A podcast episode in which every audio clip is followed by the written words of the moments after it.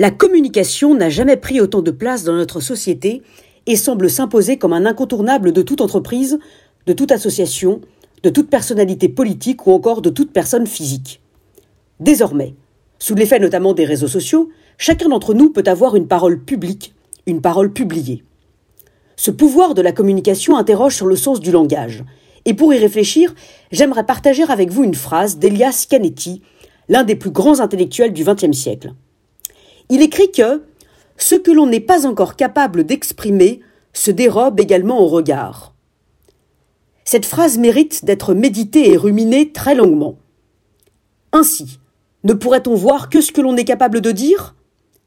Quand le philosophe anglais Austin déclarait que dire, c'est faire, Elias Canetti répond que dire, c'est voir. Il faut dire pour pouvoir voir. Cette idée est surprenante et pose mille questions. Comment voir ce que l'on n'est pas capable de dire? L'inexprimé crée-t-il de l'aveuglement? L'inexprimable engendre-t-il de l'ignorance et de l'indifférence? Ce qui n'est pas l'objet d'un discours demeure-t-il caché? Comment sauver par nos mots ce que nous ne voyons pas? Il y a un lien immédiat à faire avec l'œuvre de Victor Hugo intitulée Chose vue. Chose vue, parce que chose dite, chose ayant été dite, chose que l'on a eu le courage de dire. Cette phrase d'Elias Canetti a des implications politiques immenses. Les vulnérabilités, les failles de notre société grandissent-elles dans l'angle mort de ce qui a été tu, de ce que le politique ne dit pas faute de savoir l'exprimer? Les non-dits renforcent-ils les fractures?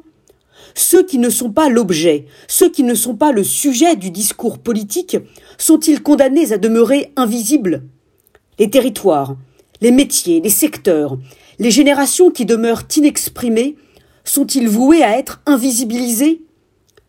Alors que nous n'avons jamais été aussi bavards par nos SMS, nos emails, nos messages vocaux, nos posts, alors que les entreprises n'ont jamais autant démultiplié leurs paroles sur les réseaux sociaux, alors que les élus n'ont jamais autant parlé aux citoyens, il semble paradoxal de penser qu'il demeure tant de non-dits, tant de choses exprimées et tant de choses encore cachées.